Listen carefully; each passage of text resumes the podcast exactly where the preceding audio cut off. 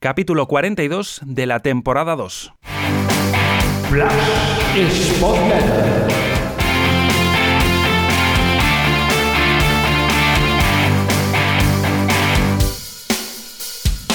Hola, ¿qué tal Sport Letters? Bienvenidos de nuevo a una entrega y en este caso para abordar dos asuntos. En primer lugar, de la mano de Raúl Martínez, que repite en esta entrega, abordar un poco lo que es el problema realizador del Sporting y con datos sobre la mesa lanzar reflexiones. Y en segundo lugar, eh, abordaremos, eh, en este caso por mi parte, lo que puede ser un cambio de sistema, algo que ya mencioné en la última entrega y que ahora puede tener eh, nuevas circunstancias por las lesiones, molestias que tienen algunos futbolistas. Comenzamos, en primer lugar, con esos datos sobre los problemas goleadores del Sporting, que no son nada nuevo. Nos eh, amplía este asunto Raúl Martínez. Raúl, saludos, cuéntanos. Hola Pablo, hola a todos. Ya desde la temporada pasada el Sporting es un equipo que, que le cuesta anotar. El año pasado lo, lo compensaba con, con, una buena defensa, con porterías a cero y con, con, resultados cortos que le valían, pero esta temporada pues al no poder mantener la portería cero está notando mucho más esa, esa falta de gol y es uno de los principales problemas del equipo. Eh, lleva hasta el momento 26 goles anotados en 26 partidos, es decir, a una media de un gol por partido, y es el decimoctavo equipo de la liga que, menos goles ha marcado hasta el momento. Eh, de hecho, los equipos que están en descenso, incluso la Morevieta, eh, un recién ascendido, mm, lleva más goles que el, que el Sporting y, los únicos equipos que están por detrás son el Zaragoza y, y Alcorcón, Real Sociedad, ahora mismo no recuerdo los demás. El Fuenlabrada me parece que también está en descenso los problemas principales eh, vienen sobre todo eh, por el número de anotadores. Es decir, el Sporting es un equipo en el que solo han marcado gol de 10 eh, jugadores hasta el momento. Cuatro de ellos son defensas que llevan un gol cada uno, que son, si no recuerdo mal, Babin, Mar Valiente, Bogdan y, y Kravets. Y los únicos seis jugadores que no son defensas y que han podido marcar han sido eh, Yuka, Hitor, Fran, Pedro, Gaspar y Nacho Méndez. Entonces, claro, es un problema grave que se acentúa cuando el resto de atacantes que tienes en el equipo pues no consiguen ver puerta ni, generar ese peligro que, deberían generar y que por eso fueron fichados para ello, como son por ejemplo el, el Puma eh, o Campuzano, que hasta el momento llevan 0 goles y 0 asistencias, Berto González, que subió del Sporting B, que también lleva 0 goles y 0 asistencias, y Pablo Pérez, que sería el otro atacante, lo mismo, 0 goles, 0 asistencias, y que es verdad que este último pues mm, solo lleva 8 partidos jugados y una media de 8 minutos por partido, entonces tampoco podemos eh, pedirle mucho más, pero sí que a jugadores como el Puma, eh, Berto o Campuzano deberían empezar a sumar más, más números y con eso creo que se superarían un poco estos problemas. Eh, la llegada de John y de Eric Ramírez creo que les va a dar un, plus al equipo. Además son dos jugadores muy complementarios. Eric Ramírez va bien, va bien por arriba, Johnny pone buenos centros, entonces creo que, creo que por ahí el Sporting puede tener otra vía para marcar goles. Pero hasta el momento los datos son preocupantes. Eh, como comentaba en mi hilo de Twitter, los goles esperados del Sporting esta temporada son, de momento, eh, o sea, hasta el momento, 39,52, es decir, 40 eh, goles. Si las acciones que crea el Sporting deberían eh, convertirse en 40 goles y hasta el momento lleva 26, pues estamos hablando de uno de los equipos que menos, que más diferencia tiene entre esos goles esperados y los goles anotados. Entonces, claro, eso es un problema, porque por partido debería anotar un 1,5 goles. Está anotando un gol. Bueno, pues tenemos ese 0,5 por partido que le está perjudicando mucho esta temporada. Yo creo que, lo dicho, con los nuevos fichajes el, equipo va a tener otras vías para, para sumar eh, goles, ya sea con Johnny con, o con Eric Ramírez sobre todo. Y sobre todo creo que, aquí hay que mirar, eh, bueno, debería meter mano eh, Gallego.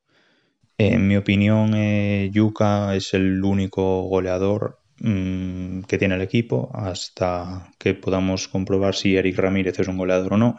Y sabemos que Yuca es muy bueno dentro del área, no tanto fuera del área. Fuera del área sabemos que es un jugador mucho más limitado y por lo tanto creo que el plan de Gallego debería pasar por buscar línea de fondo, eh, intentar llevarle el balón al área a Yuca y ponerle, ponerle balones que solo tenga que empujar.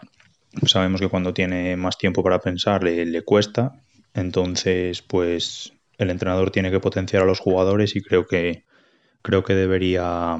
debería intentar ponerle las cosas más fáciles, sobre todo eso a, a Yuka, que es el goleador del equipo. Mm, hubo partidos donde vimos a, a Yuka a 60 metros de la portería teniendo que contragolpear, pues obviamente no, no le puedes pedir peras al olmo. Yuka no es un jugador excesivamente rápido y es un jugador que el, 90% de su juego lo basa en, el área y, en rematar. Entonces creo que por ahí Gallego debería, debería echarle una mano al montenegrino y, facilitarle las cosas. Espero que os haya gustado este pequeño comentario acerca de los goles del Sporting y nos escuchamos la semana que viene. Un saludo. Muchas gracias Raúl. Vamos ahora con el segundo apartado de esta entrega. Lo comentaba en la presentación que bueno, es un asunto que ya había abordado de manera un poco más breve en el análisis del encuentro ante Leibar y es el posible cambio de, dibujo, las circunstancias por los nuevos refuerzos y que esta semana eh, van a tener eh, quizás más opciones de verse ese cambio de dibujo por las lesiones, por las molestias que están eh, arrastrando futbolistas del centro del campo como Pedro y como Nacho. Eso sí, yo el cambio de dibujo, eh, lo comentaba en la entrega anterior, lo veo más el pasar de un 4-2-3-1 en ataque, porque en defensa sabemos que siempre es 4-4-2 porque Villalba ayuda a Yuca en la primera línea de presión, pues pasar de ese 4-2-3-1 a un 4-3-3. En cambio, lo que se viene hablando, lo que vengo leyendo en la prensa, que sigue los entrenamientos, que sigue la actualidad del Sporting, es que el cambio de dibujo podría ser a 4-4-2 porque ante la ausencia posible de, opciones de hombres creativos en el centro del campo como Nacho y como Pedro, pues en lugar de hacer un doble pivote más conservador y que quizás aporte menos fluidez al juego como sería el Grajera Rivera, Villalba podría ser el encargado de retrasar su posición para juntarse a, Rivera o tal vez a Grajera en, en, ese mm, doble pivote del centro del campo y eh, eso lo que haría es, yo creo, traer mm, cosas buenas, porque Villalba siempre te ofrece una salida mm, y unos recursos, porque tiene regate, tiene conducción, para sacar el balón mejor jugado, pero también tendría sus perjuicios de perderle en la zona de ataque, en la zona donde puede crear, en la zona donde se pueda juntar con eh, Johnny y Aitor, si es que juegan esos extremos, con, con Yuka y con, digamos, la opción de que él pueda generar por sí mismo alguna jugada de peligro porque va siempre a recibir muy lejos, ¿no? Eh, se supone que el que le acompañe, sea Grajera o sea Rivera, pues ayudará en la salida a los dos centrales formando una línea de tres y que Villalba tendría que ser pues lo que normalmente hace Pedro, que es situarse por delante de esos tres y eh, estaría prácticamente pues en el círculo central, pocos metros más adelantado de campo propio. En cambio, eh, la opción que yo planteo, que yo creo que es la idónea, sería jugar con un 4-3-3 por dos razones. Una, a Villalba no lo tienes que retrasar tanto. Y dos, a los extremos, Aitor, que está en buena forma, y Johnny, por todo lo contrario, necesita no recorrer tanto y estar más cerca del área cuando reciba, los tendrías más adelantados. Entonces, si Pedro está disponible, yo para mí la opción idónea es que Rivera juegue por delante de la defensa, escoltado a un lado por Pedro y a otro por Villalba, que luego se pueden escalonar y en esa salida que suele hacer el Sporting, Rivera se pone con los centrales, por delante Pedro y un poquito más por delante estaría Villalba. Eso haría tener tres alturas para que si se eh, posicionan bien y van formando triángulos pueda facilitar la salida de balón. Y luego, cuando Villalba consiga recibir un poco más avanzado que si estuviera en un doble pivote, por delante tendría tres opciones, la de los dos extremos y la del delantero centro. Todo parece indicar que, eh, y más con la llegada de Eric Ramírez, con la opción que tiene también de Campuzano, incluso tiene ahí a Pablo Pérez como recambio para la segunda mitad, que quizás eh, Gallego lo que quieras apostar por un juego más directo, por un 4-4-2,